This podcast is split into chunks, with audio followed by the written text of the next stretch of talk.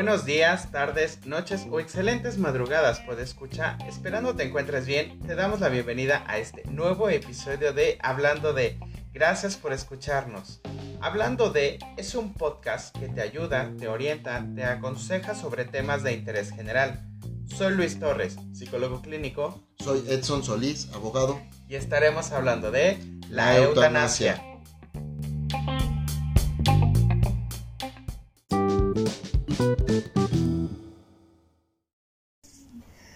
Hola Edson Solís. Hola Luis Torres, ¿cómo estás? Muy bien, ¿y tú? También bien, con un poco de tos todavía. Pido disculpa desde ahorita si por ahí se escucha de repente mi tos, pero es que este, este cambio de clima como que no me ha favorecido. Bueno, lo importante es que no es coronavirus, ya te hiciste la prueba. Ah, sí, claro, por supuesto. Es lo importante.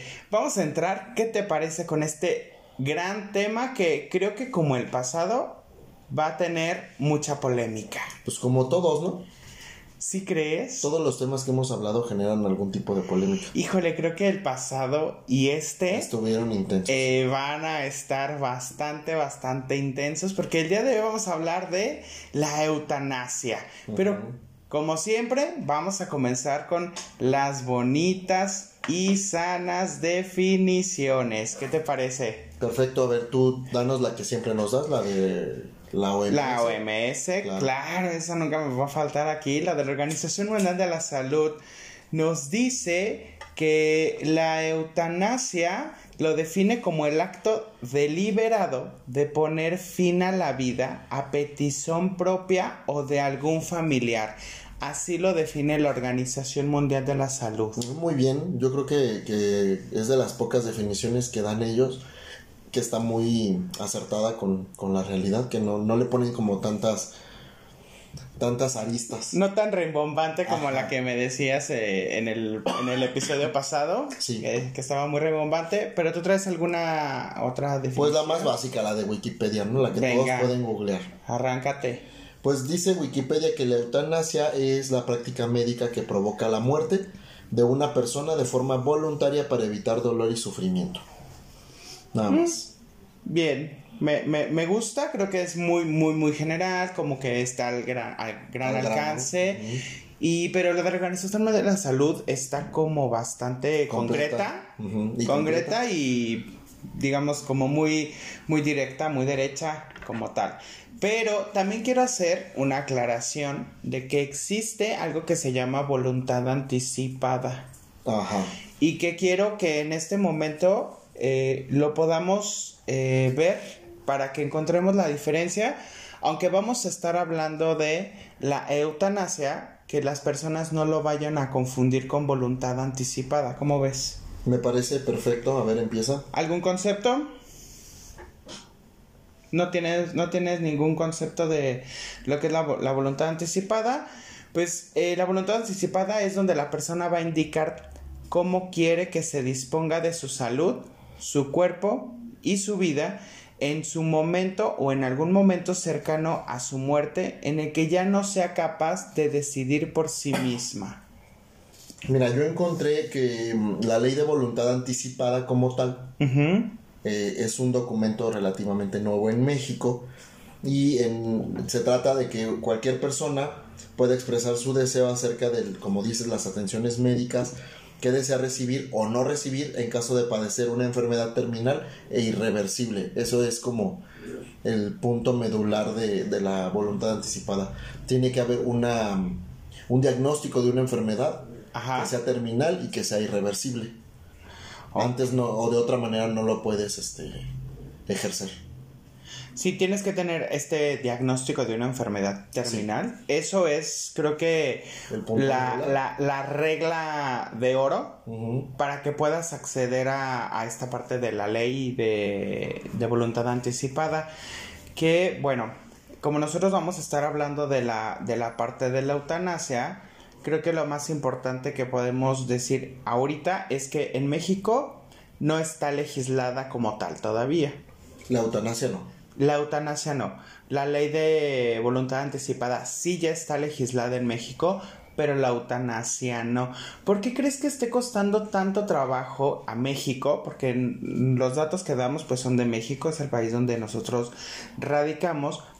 Esté generando tanto, tanta prórroga. ¿Por qué crees que le esté, le esté dando como miedo a las personas? Mira, yo creo que la eutanasia no se ha legislado en México y en muchos otros lugares del mundo porque a la sociedad nos cuesta mucho trabajo hablar de la muerte y, el hecho de pensar que podemos morir en cualquier momento. También creo que, estén involucrados asuntos religiosos, eh, muchas veces porque hay grupos de poder que quieren imponer una visión religiosa a todos por igual, en lugar de dejar que cada quien en su propia conciencia, una vez que algo sea legal, pues pueda decidir si la usa o no, dejando claro siempre que un derecho no es una obligación como tal. Qué interesante y quiero añadir una diferencia de lo que es la eutanasia y lo que es el suicidio. Porque suicidio asistido. No son lo mismo. Ok. ¿Sale? Porque viniendo de la parte de porque hice mi tarea como, como debe de ser, la palabra del suicidio se deriva del latín sui, que significa sí mismo, y caedere, que significa matar. Entonces, literalmente significa matarse por sí mismo. Cuando en la eutanasia tú también tomas esta decisión, porque lo vimos en la definición de la Organización Mundial de la Salud, que es a petición propia o de algún familiar. Entonces, no es un suicidio y tampoco es un suicidio asistido.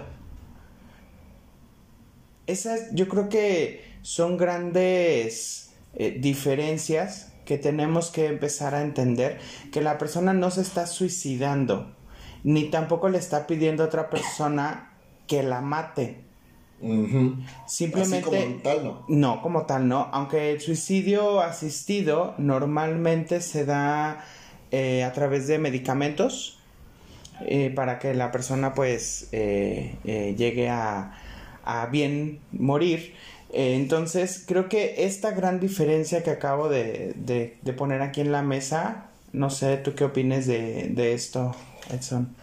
Sí, como, como bien lo dices, eh, no es lo mismo mm, decidir eh, un bien morir, que es como, como se, se, aborda la eutanasia, o sea, tomar la decisión de, del bien morir con la decisión de me quiero morir.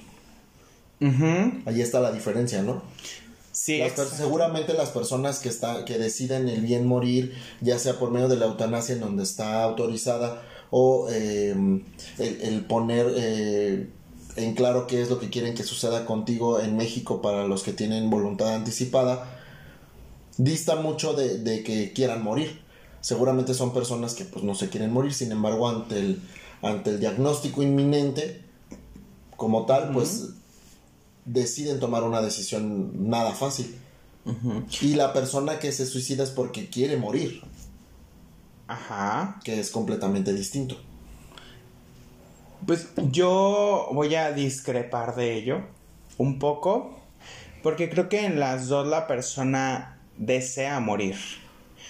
Sin embargo, creo que como lo vimos al inicio, hay una regla de oro para la eutanasia. O sea, no se hace en tu casa, se hace en un hospital. Ajá. Y el suicidio no se hace en un hospital. Bueno, a menos que la gente se suicide en hospitales. Me tocó un caso en donde hice mis prácticas profesionales que una paciente se suicidó.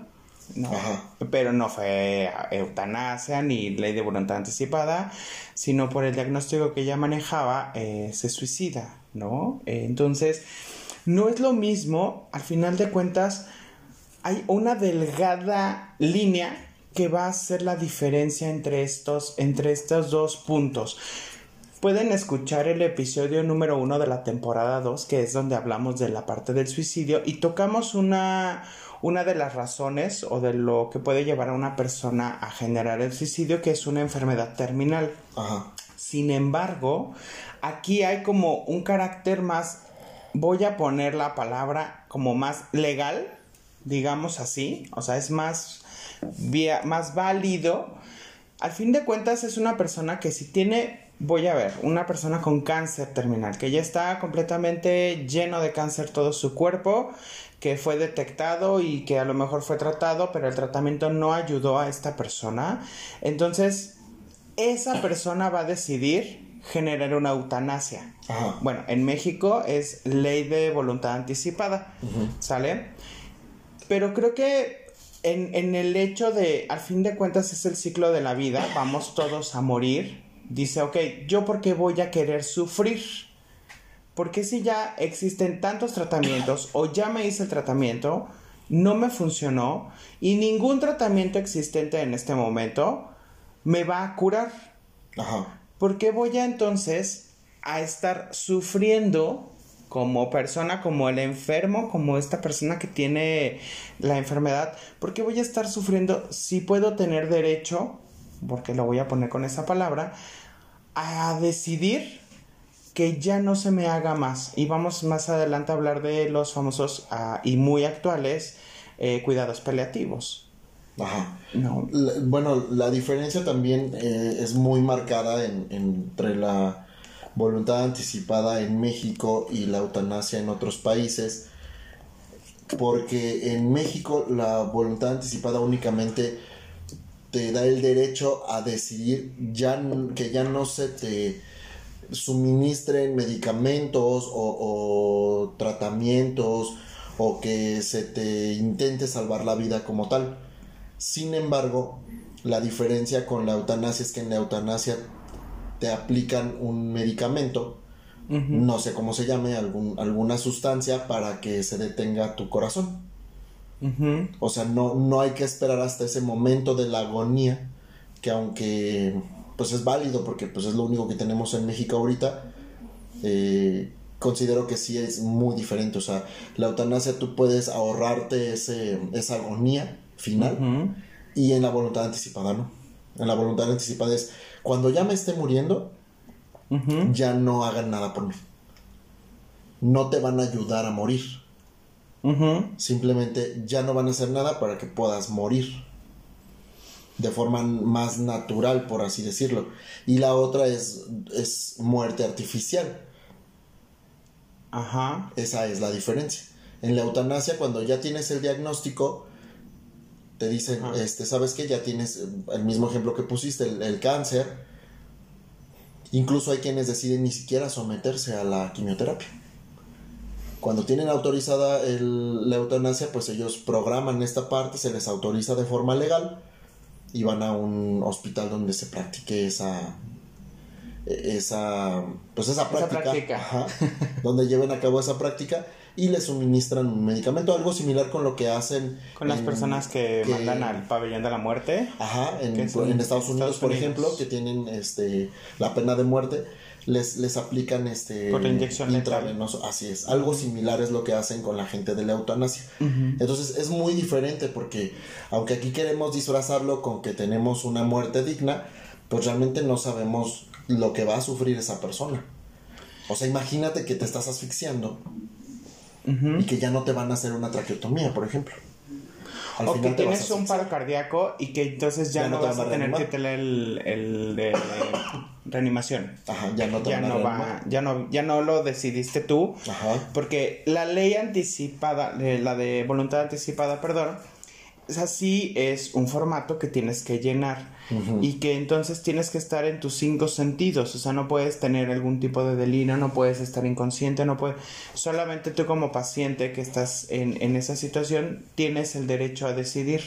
Sí, también en algunos casos cuando hay muerte cerebral o algunos casos específicos que ya no puedes decidir tú, los familiares pueden decidirlo por ti. Hay ciertos requisitos, evidentemente no es tan simple. Hay gente, eh, hay dos modalidades. Eh, en México lo que puedes hacer es acudir ante, ante un notario a, a, manifestar tu voluntad y darle fe pública por medio del notario público y ya queda como asentado previamente. Y el otro es cuando a lo mejor estás en un hospital o no tienes este, los recursos para ir a un notario o ya no puedes salir porque estás, no sé, en cuidados intensivos, una cosa así, pero aún estás consciente, por medio de, los departamentos de trabajo social ellos recaban este formato, lo contempla la ley. Aquí uno de las grandes eh, retractores, detractores, perdón, sobre esta práctica son los mismos médicos. Porque entonces están atentando contra su ética profesional. Y el juramento que ellos hacen. Claro, por supuesto. Creo que todas las personas que nos dedicamos, bueno, la mayoría que nos dedicamos a la parte de la salud en cualquier área, eh, pues no que llevemos un juramento, sino en nuestros códigos éticos, pues es la, vida, o sea, ver por el, por el bienestar del paciente, no decirle, pues mira, tú tienes tal enfermedad, pues muere, ¿no? O te ayuda a morirte, o te ayuda a matarte, etcétera. Es como tratar de salvar, tratar de siempre llevarlo para que genere pues ya una, salud física, una salud emocional, eh, un equilibrio social, etcétera, etcétera, etcétera. Y esta parte entonces es la parte de la bioética, que son estos grupos que están conformados por que en algún episodio los platicamos de esta temporada, ¿recuerdas?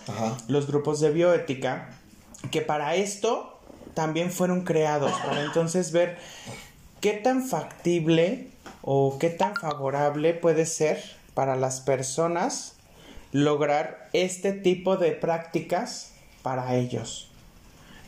Tú como, tú como un usuario, digamos, estando en una situación así, que tú fueras el paciente con una enfermedad, ¿te gustaría tener este derecho a la práctica de la eutanasia en México? Sí, por supuesto que sí.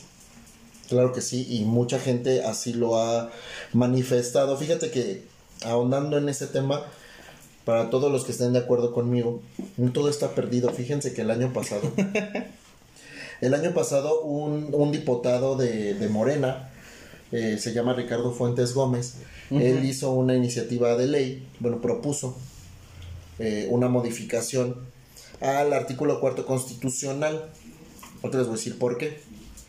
Vamos a partir de que la constitución mexicana no prohíbe la eutanasia como tal. O sea, la constitución no dice que está prohibida la eutanasia. Ajá, no. Quien lo prohíbe es la Ley General de Salud. Exacto. Derivado de esto, bueno, vamos a, abordar si quieres lo del... Lo tienes por ahí el artículo... Sí, es el 161 bis 21, que a letra dice, como lo tengo aquí, como lo encontré, que queda prohibida la práctica de la eutanasia, entendida como homicidio por piedad así como el suicidio asistido, conforme lo señala el Código Penal Federal bajo el amparo de esta ley. Ojo, esto es de la Ley General de la Salud. Hay que estar muy en claro que es esta parte. La Constitución no lo prohíbe, la Ley General de Salud lo prohíbe expresamente como tal. Y por lo tanto el Código Penal Federal considera varios delitos, varios delitos, perdón, eh, a quien preste ayuda a otra persona a cometer un suicidio o, este, o, a realizar esta práctica de, la muerte asistida y lo sanciona hasta con cinco años de prisión. Con estos precedentes, pues es natural que no haya ningún ordenamiento en México, ninguna ley en México que por tan siquiera abunde o, aborde tantito el tema de, la eutanasia. Entonces este señor Fuentes Gómez eh, propone eh, modificar el artículo cuarto constitucional para que diga, eh, toda persona, bueno, actualmente dice, toda persona tiene derecho a una vida digna, pero quiere el que diga, toda persona tiene derecho a una vida digna y en consecuencia a una muerte digna. La ley establecerá las normas para regular el reconocimiento de la segunda. Ese es el texto que él propone tal cual. Y considero que, que, es muy correcto. ¿Qué opina la sociedad mexicana? bueno, después de que este señor hizo esta propuesta, en octubre del 2020, eh, el Centro de Opinión Pública de la Universidad del Valle de México dio a conocer en una encuesta que se llama Hacia una muerte digna, mexicanos a favor o en contra de la eutanasia. Eh, muestra la postura pues de los ciudadanos que encuestó y el resultado fue que el 72% de los mexicanos encuestados piensa que la eutanasia debería legalizarse en el país. 14% considera que esto no debería ocurrir, que seguramente son los, los conservadores, como siempre. Los moralistas. y Y el otro 14%, pues más mocho, ¿no? Prefirió no tomar una posición al respecto. Dijeron, yo no me meto en problemas. Dios los bendiga. Mejor soy como neutral. Ajá. Y me abstengo a lo mejor Pero bueno, esos 14% no, no, o sea, no, no tienen significativa. O sea, yo creo que el 72% de la sociedad piensa como yo en ese sentido. O sea, considera que la eutanasia debería ser legal en México por esta situación que te digo. La ley de voluntad anticipada nada más vino como a, tapar ahí, como muchas cosas en México, a, a, malparchar la ley. Pero la eutanasia es, es una cosa que, que yo considero que es muy necesaria y quiero recalcar otra vez el hecho de que exista un derecho no nos obliga a hacerlo, no genera una obligación yo no entiendo por qué la gente se opone a que las personas tengan derechos. Es como, como la situación del aborto, como la situación de, la maternidad subrogada. El hecho de que se les otorgue el derecho a las personas que desean hacer esto no significa que yo esté obligado a hacerlo. Si yo estoy en contra de, pues nomás me callo y ya. Sí, no quiere decir que a fuerzas lo tengo que hacer yo. Exactamente. O sea, si yo me veo en una situación de alguna enfermedad terminal, y yo no quiero ocupar ese derecho, adelante. Habrá personas que sí lo quieran eh, ocupar. Entonces, una pregunta que voy a hacer. ¿Es necesario legalizar la eutanasia en México? Sí. ¿Por qué? Porque la sociedad así lo reclama. Y una de las fuentes principales del derecho es la costumbre. Ajá. Y para que la costumbre sea, pues tiene que haber una práctica como tal. No la podemos hacer en México porque es ilegal. Ajá. Pero te aseguro que en el momento en el que sea legal va a empezar a haber esta práctica y eso va a generar que la, que la propia ley se vaya alimentando y vaya creando eh, las diferentes vertientes, porque siempre cuando se, se autoriza algo, siempre empieza a haber como, como claroscuros. Y entonces se va modificando la ley de manera que se vaya este, acomodando de acuerdo a la costumbre y a, y a la ideología de las sociedades que son distintas muchas de las leyes o de las cosas que están autorizadas en la, en la gran metrópoli, en la Ciudad de México, no lo son en otros lugares precisamente por eso, porque la cultura es distinta, la cultura es diferente. A veces nuestros gobernantes creo que se han, no se han dado a la tarea de investigar esa parte, de, parte sociológica que tú debes conocer muy bien, que las sociedades son distintas. Hay gobernantes que se empeñan, por ejemplo, en otros lugares, en, no sé, un ejemplo muy burdo, pero que es muy evidente, en, tener esta cultura ciclovial, donde no es necesaria, donde no estamos, este, hay, hay, otras cosas más importantes, por ejemplo, en nuestra ciudad donde nosotros vivimos, no es necesaria la cultura ciclovial. Es una ciudad muy pequeña, de un tamaño muy pequeño, donde no tenemos ni siquiera la cultura de utilizar la bicicleta. Y en ciudades grandes como la Ciudad de México, como Guadalajara, como Monterrey, es necesaria porque la capacidad de tránsito así lo requiere. Y entonces la gente lo ocupa porque ya lo usaban y entonces empezaron a hacerlo de esa manera. A eso me refiero con que no todas las leyes se aplican para todos los pueblos. Pero bueno, no nos vamos a, a, meter con la parte de la, de la, de la parte de las ciclovías, pero digo, por algo se debe de comenzar. ¿No? O sea, eh, entendemos que esta parte de, de, cómo manejan las personas, que no hay, pues no, no, no, siguen las reglas como tal eh, de, de, vialidades, entonces, pues es poco a poco, ¿no? Pero yo creo que sí también es necesario legalizar en México, porque entonces es permitir que los pacientes puedan poner término a sufrimientos innecesarios y degradantes que no le permiten llevar una vida digna, sino de dolor y de agonía. Entonces, entiendo mucho también la postura de los familiares de ese paciente. Que al final de cuentas les va a decir el diagnóstico de, bueno, esta persona está desahuciada, que pues es ya no hay forma de salvarle la vida.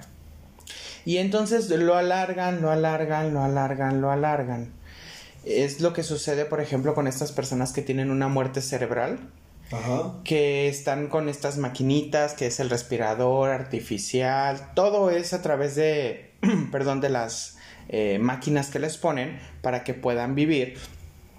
Y entonces ellos tienen la esperanza, y digo, está bien, y está la fe, que es la parte de, dependiendo de su religión, de que puede volver en sí la persona. Pero médicamente, pues el, el cerebro es un músculo. Y si es un, un músculo que no se ocupa, entonces se va a atrofiar. ¿Y qué sucede si llegan estas personas de esta, esta, famosa vida vegetal o el estado vegetal o de vida artificial?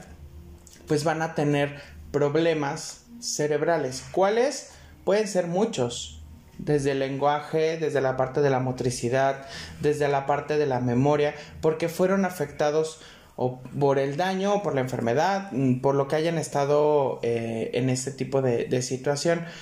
Y entonces no es la misma persona, porque se vuelve una persona si es que regresa de esta vida completamente dependiente de los familiares. Eso no es una calidad de vida para él. Ajá.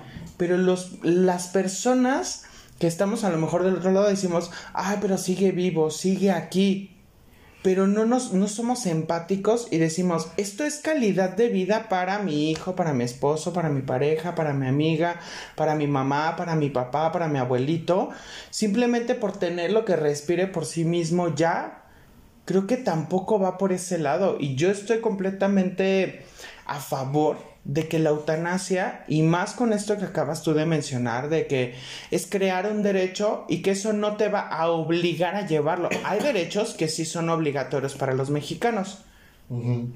Pero este es un derecho en el cual tú puedes decidir si lo quieres llevar o no. Nadie te va a obligar a utilizar la eutanasia en algún momento de una enfermedad. Igual y ni nunca vas a tener un paciente como un familiar, como tú mismo, en esta situación de una enfermedad terminal.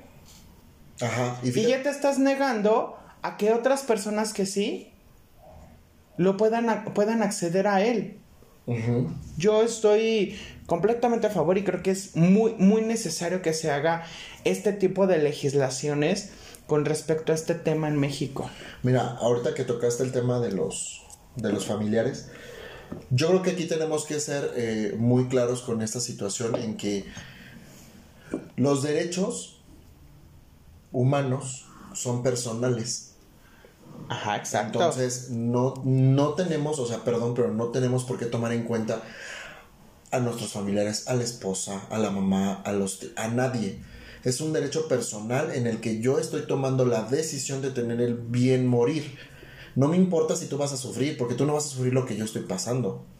O lo que yo no quiero sufrir, por ejemplo. Independientemente de eso, o sea, vas a sufrir. Qué pena, no quieres en enero o vas a sufrir en diciembre. De todos modos, cuando yo me vaya, vas a sufrir. Yo, yo tampoco me quería morir. Exacto. Sin embargo, quiero, quiero tener una muerte digna. Si la constitución me da el derecho a una vida digna, quiero tener una muerte digna. Entonces, no me importa lo que digan mis familiares, así debe de ser, porque tenemos el derecho al, libre desarrollo de la personalidad, que es muy, muy importante. Es un derecho humano de cuarta generación, que se ha utilizado para muchas cosas, como el divorcio, por ejemplo. Donde antes a fuerzas tenías que tener el consentimiento de la otra persona o pelear por ese derecho. Hoy en día no. Hoy en día únicamente basta con que yo decida ya no estar con esa persona, no importa el motivo, por el simple hecho de ser humano y de tener el, derecho al libre desarrollo de la personalidad, yo puedo decidir estar o no unido en matrimonio con otra persona. De la misma manera podría o debería yo tener el derecho de decidir si quiero vivir ese proceso médico de mi enfermedad o no. Porque también habrá que ver la parte de los recursos económicos. Porque a veces, ajá, o sea, sí tener a un paciente en, este tipo de situaciones como con vida artificial no son baratos. No lo son. Digo, existen eh, eh, las instituciones públicas que, brindan estos servicios, pero al final de cuentas, como tú lo mencionaste, creo que, y tomando de referente el ejemplo del divorcio, a mí no me importa si tú decides ya no estar casado o casada conmigo. Yo ya no quiero. Porque para mí ya se acabó el amor, eh, ya no me siento a gusto, etc. Y yo, yo estoy tomando la decisión. De ahí, bueno, ya se desprenderá el, tipo de, divorcio que, se vaya a hacer, ¿no? Que ya, que ya los vimos en, en uno de los episodios de la temporada uno, la parte del divorcio, igual y terminen de escuchar este y luego se van y escuchan el del divorcio, donde también estás ahí hablándonos y versándonos sobre este tema. Pero entonces, eh, dime, dime. Voy a, hacer una, no quería hacerla, pero la voy a hacer. Hazla, hazla, hazla. Es una comparativa muy burda, pero creo que viene al caso. Arre. ¿Por qué cuando tenemos una mascota a la que queremos como nuestra familia, a la que nos da mucho amor y que le damos uh. mucho amor y que se enferma o que la atropellan, X situación le sucede y que el veterinario te dice, ¿sabes qué? Ya no la va a librar. O tendríamos que hacerle una cirugía y ver cómo se recupera, o tendría que estar postrado de por vida. Lo mismo pasa con las personas. ¿Y qué hacemos nosotros como humanos? Aunque nos duela mucho, decidimos mejor dormirlo. Es algo muy similar. Es muerte. Porque el, el, la mascotita no puede tomar la decisión. Si pudiera, te lo juro que lo haría. Pero nosotros la tenemos que tomar por ellos. En este caso no. En este caso somos humanos racionales y nosotros podemos decidir. Es algo muy similar. Te van a dormir, básicamente. Para no sufrir. Para no tener que pasar por... por y, incluso es una decisión yo creo en la que en la que piensas también en tu familia, aunque no les tomes opinión, piensas y también dices, yo no quiero que mi esposa sufra todo mi proceso del cáncer, por ejemplo, ¿no? Y tal vez para los familiares sea difícil de entender, pero hay que respetarla si es una decisión. Por eso sí, urge. Que se legisle. Ojalá que, que esta propuesta del diputado se, ha tomada en cuenta y que se empiece a legislar realmente que llegue... una vez modificando la constitución, ya está. O sea, con eso echan abajo esta prohibición que tiene la Ley General de Salud y podrían ya generar una ley acerca de la eutanasia en México. El problema también sabes cuál es, en que una vez que se aprueba una legislación en materia federal, se les indica a los estados que pueden o no legislar al respecto. Y otra vez ahí vamos a ver cuáles son los estados que sí están abiertos a los derechos, que son pro derechos, y cuáles son los que son antiderechos, como Guanajuato. Hola, Guanajuato. Hola. siempre saludamos a. Siempre somos antiderechos, siempre. Somos, somos partícipes de esa situación porque ni siquiera nos pronunciamos en contra, fíjate, ¿sabes? Por ejemplo, con, con el tema del matrimonio. Somos, de este 14% que yo no me meto en problemas mejor y calladito me más bonito y así como a ver con el tema de la el tema de la del matrimonio igualitario no se pronuncian en contra. Simplemente callan y dicen, sí, lo vamos a ver. lo checo. Tienen seis años viéndolo. Lo siguen checando. O sea. Y dicen, hay para los que vienen, y los que vienen, y los que vienen, y nunca lo van a ver. ¿Por qué? Porque son cuestiones políticas o lo religiosas, lo que tú quieras, pero no lo van a hacer. Bueno, tan así que ya está este grupo de frena. Ay, maldita ¿No? Este tan, tan, tan, bonito y que anda por las calles pite, que pite, que pite a veces en los domingos aquí. Tiene el derecho a expresarse, claro por que sí. supuesto. Y porque nadie se lo... Y ellos están en su derecho de expresar. Y no estar a favor. Y habrá gente que estamos en derecho de no ir a expresar eso. Es un derecho. La, libre expresión en México ya está en la parte de la Constitución. Y habrá quien lo haga y habrá quienes no lo hagan. Lo hagan a su forma o lo dejen de hacer a su manera. Así es. ¿No? Fíjate que la tendencia en el mundo está bastante también no como pudiéramos pensar que híjole está creciendo cañón pero ahí va ahí va poco a poco el primer país a nivel mundial que hizo este avance que aceptó y aprobó fue Holanda. en 1985. Fíjate. En el 85, estamos hablando hace, ¿qué? ¿30, 40 años por ahí? Más o menos. A ver, 85, 95. Casi 40. Casi 40 años que Holanda ya tiene esta regulación sobre eh, la parte de, de, la eutanasia. Después lo, lo siguieron Bélgica, Luxemburgo y Suiza. Por eso son el primer mundo, por eso lo son, por eso su economía es tan grande, por eso su gente es tan feliz. Y después eh, llegó a Estados Unidos. Y, pero solamente hay algunos estados que lo que están Ay, porque ellos tienen la mismo, el mismo cáncer que nosotros, ¿eh? es Oregon, Washington, Montana, Vermont y California. Los malditos conservadores siempre. 10 años después de Holanda. Ajá. En el 95 ellos ya legislaron sobre esta parte de la eutanasia y lo, lo- la, la legalizaron. Y también en Australia en el 98 y también en Colombia. Fíjate, Colombia. Hola a las personas que nos escuchan de Colombia, porque hay personas que nos escuchan, tenemos por escuchar de Colombia. Colombia. Muy bien por ustedes. Un, un, un abrazo y una gran felicitación este, por eso. Pero de a partir de ahí, eh, todos los demás países siguen en la legislación. Sí, claro, no nombraste ningún país católico, por supuesto. El Vaticano, Por ¿será? ejemplo, o sea, si, si quieres ver quiénes la tienen prohibida, son aquellos países donde la religión católica, y no estoy en contra porque yo soy católico, donde la religión católica tiene mucho poder. Mucho. O sea, en España eso nunca va a pasar. No, En No. México tampoco nunca va a pasar.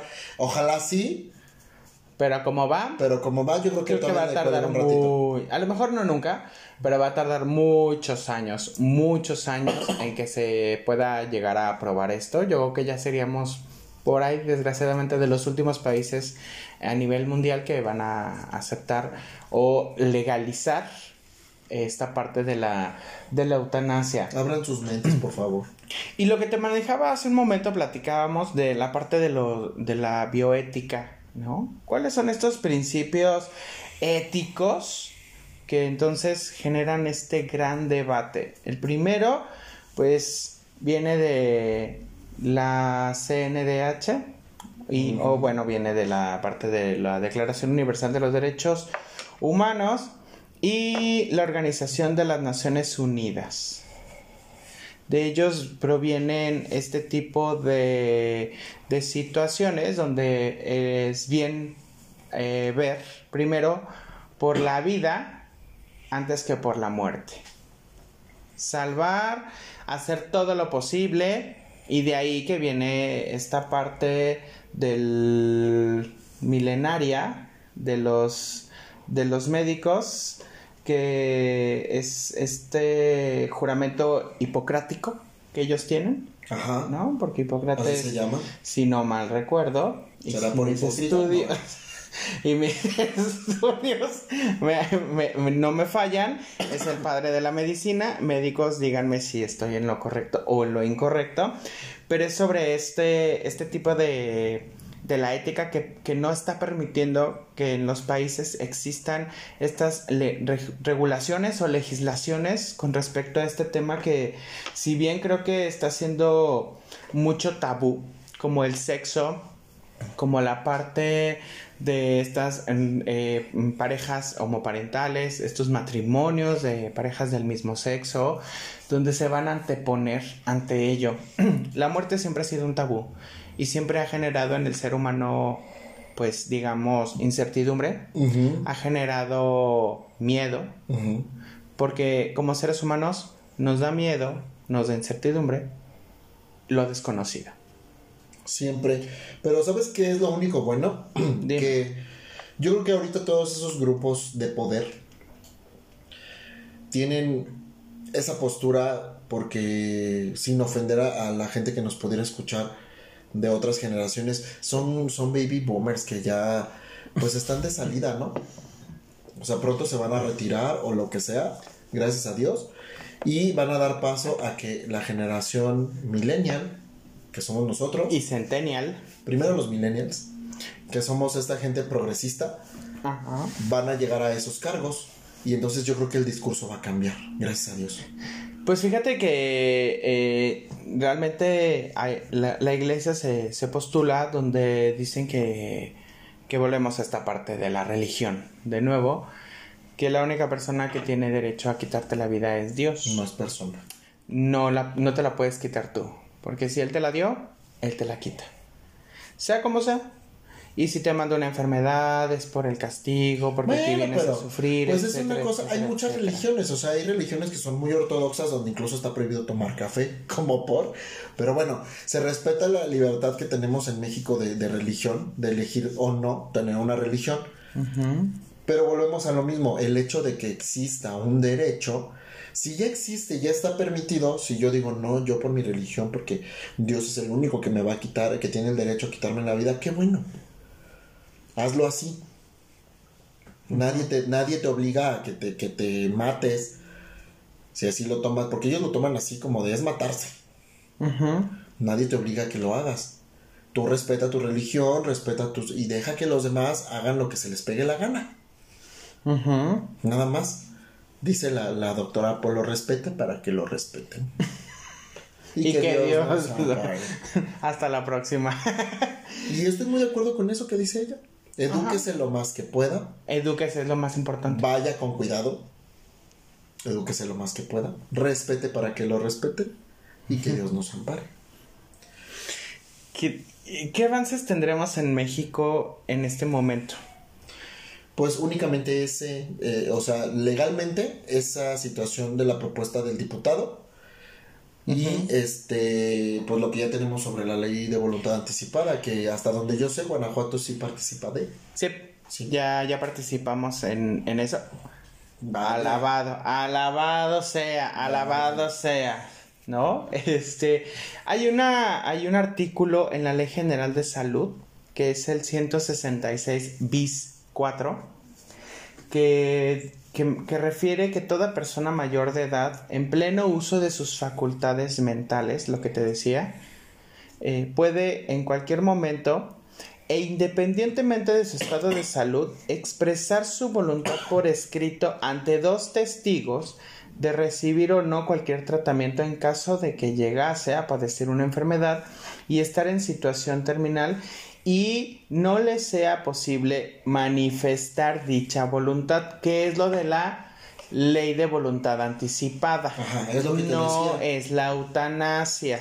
Ese es el gran avance que tenemos nada más en México y está siendo legislado, o sea, ya existe una ley en la parte de la, de la salud, de la Ley General de la Salud, que es lo que decía, no, no en la Constitución pero en la Ley General de la Salud ya existe y creo que eso es un gran parteaguas. Vamos a verlo así. O yo lo veo así, como pues un gran viene, parteaguas. Ese viene desde la ley de voluntad anticipada, es lo que te decía hace rato. Tú lo puedes hacer, no necesitas tener un, diagnóstico, como bien te lo dice ahí. Perdón, en pleno, en pleno uso de tus facultades, puedes acudir en cualquier momento, ya sea ante un notario o a estos hospitales donde tienen eh, estos formatos. Hay un formato que emite el gobierno donde acudes con los dos testigos y se firma y tú ya lo tienes preparado, pues, para que en algún momento en el que si llegara a suceder la posibilidad de que sea necesario ocuparse, pues lo, lo utilicen. Aquí lo que quisiera yo saber es ¿y quién controla esto? ¿Cómo lo controlan?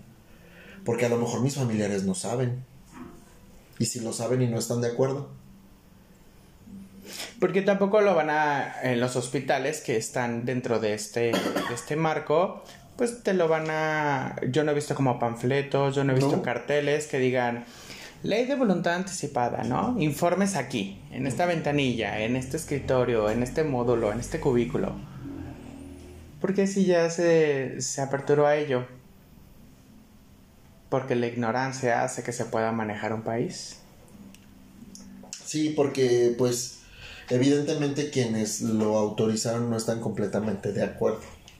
So, si te mandan a la parte de cuidados paliativos, que es entonces eh, aquellos que tienen como objetivo eh, no la muerte del paciente o del enfermo, sino que cuidan de tu vida mientras ésta llegue a su fin. Alivian tu sufrimiento, proporcionan los medios para una muerte, fíjate, tolerable. No habla de dignidad. Exacto. No hay una dignidad, es tolerable. O sea, aguántese eh, lo más que pueda. Yo le voy a meter morfina lo más que pueda, porque si no, se me vaya a morir también si le meto más morfina para su dolor, que ya no aguanta usted, ¿sabes? Y que entonces ya, ya nada más está aquí porque... Esperar la pues voluntad de Dios. Exacto, que ya su propio cuerpo se canse y entonces ahí sí declarar la muerte. O sea, creo que los cuidados paliativos a lo mejor no son factibles para todos estos pacientes. Algunos a lo mejor sí, pero creo que deberían de ser como una antesala antes de llegar a esta parte de una persona con una enfermedad terminal. Evitar este, este paso del sufrimiento y que solamente lo mantengas ahí, ¿sabes? Como tolerando como bien lo menciona la definición de los cuidados paliativos, tolerando hasta que llegue tu muerte. Yo creo que eso, no sé si la, parte de la dignidad de la vida humana no está en la parte médica o por qué hacer eso. No, ellos no lo toman en cuenta, porque ellos eh, bajo cualquier circunstancia están, tienen que proteger la vida. Ese es su, su juramento, proteger la vida y, luchar por ella hasta el final. Doctores, yo les pregunto, si ustedes estuvieran en esta situación, médicos en general. Porque evidentemente ellos saben lo que está sufriendo. Médicos en general, que saben de esto, que a lo mejor están en hospitales, en clínicas, que si un familiar de ustedes estuviera en una situación así, ¿les gustaría ver cómo sufre? Yo pongo la pregunta al aire y que cada quien sea como muy de propia la respuesta, ¿no? Déjate de eso uno mismo, ¿no? O sea, uno lo piensa por uno mismo. Yo soy muy cobarde, por ejemplo, para el dolor. Sí, pero aquí el problema es que como enfermo tú no estás legislando. No. ¿Sabes? Y si estamos hablando de bioética y esta ética y este juramento que hicieron los médicos y que entonces también son, son trabas para que se siga o se pueda seguir legislando o se empiece a legislar ya en forma esta parte de la eutanasia, yo les pregunto a los médicos en general que se dedican a esto, si tú ves a un familiar tuyo sufriendo realmente por un cáncer, por alguna enfermedad completamente terminal donde ya está desahuciado, tú como con tus conocimientos que tienes de medicina, ya está desahuciado, ¿Te gustaría ver sufrir a tu madre, a tu hijo, a tu esposa, a tu esposo? Más allá que de ti, como persona, como médico, porque tú no lo estás legislando y tampoco el enfermo, pero si tu área está en esta posibilidad de que pueda generar votos a favor de, ¿te gustaría a ti? Le dejo la pregunta ahí para que se hagan conciencia. Por eso muchas veces ellos no, ellos no se involucran en, en, asuntos familiares, ¿no? Es como nosotros los abogados también.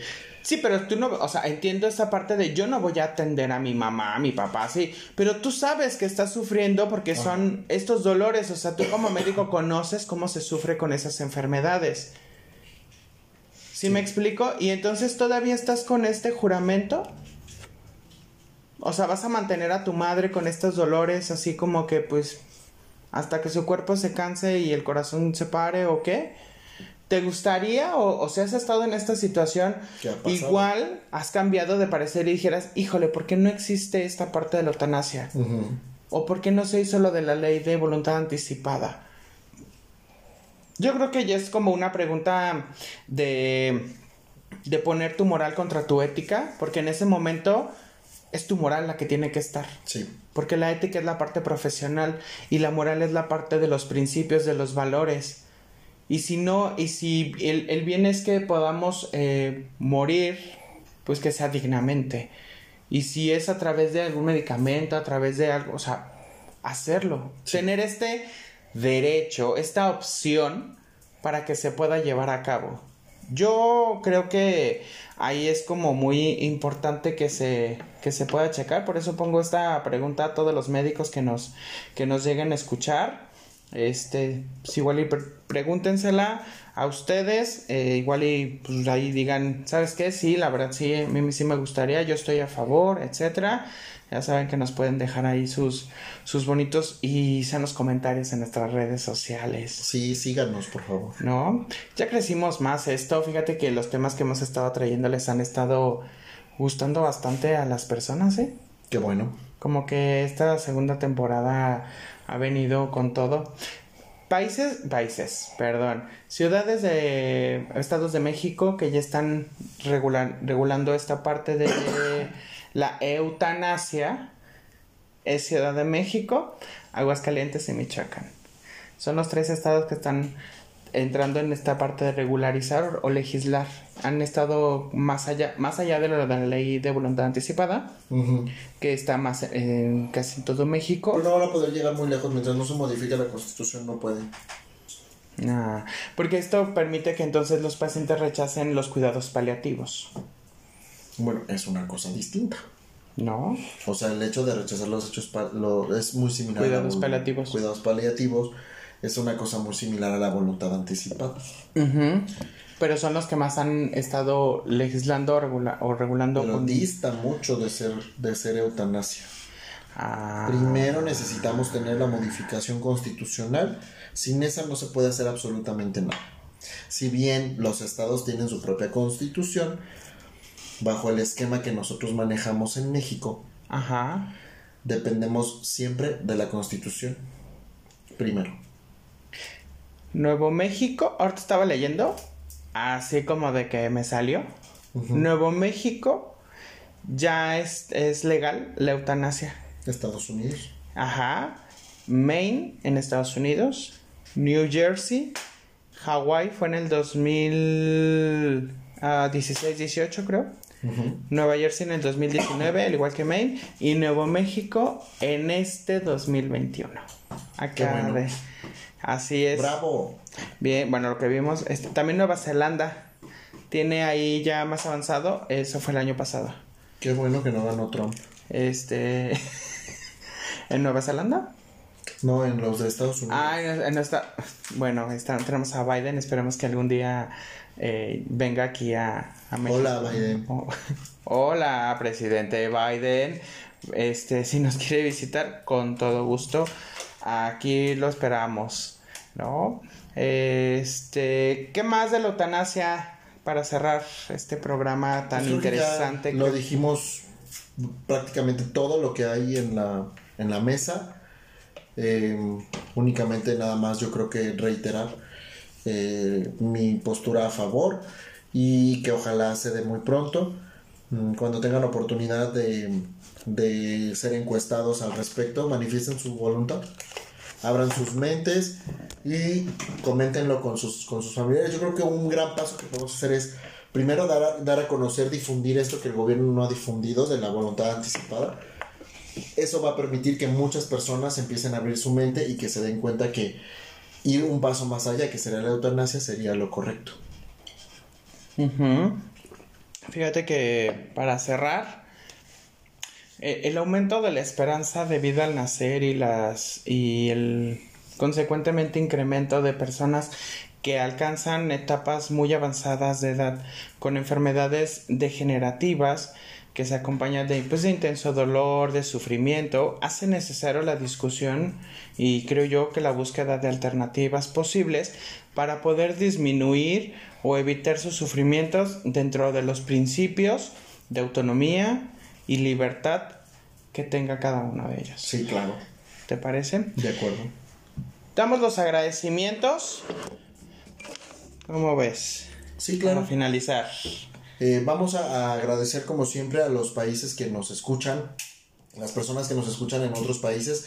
Agradecemos evidentemente a nuestros podescuchas en México, a los, los que nos escuchan en Argentina, en Venezuela, en Perú, en Bolivia. Después brincando el charco, pues está los que nos escuchan en España, en República Checa. Mm, nos escuchan también en Alemania, en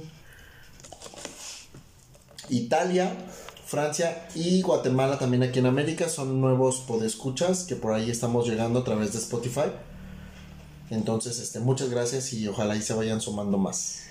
Bueno, pues no queda nada más que agradecer de nuevo que nos hayan escuchado. Recuerden, cada lunes eh, subimos un, un, episodio nuevo allí en Spotify. En YouTube, denme chance porque ando un poquito cargado de, de trabajo, entonces eh, a veces no puedo subir este, los audiogramas que, que, están ahí, que también ya me los piden mucho en, en YouTube para que los escuchen. Entonces, denme chance, yo creo que el día de mañana estaré subiendo el del episodio pasado, que era lo de la este, maternidad subrogada y en la misma semana eh, subiré los de este programa. Les agradezco a cada uno de ustedes infinitamente. Te agradezco mucho Edson de nuevo aquí la bonita y sana conversación que hemos tenido en este programa. Nos vemos hasta la próxima. Muchas gracias, bye.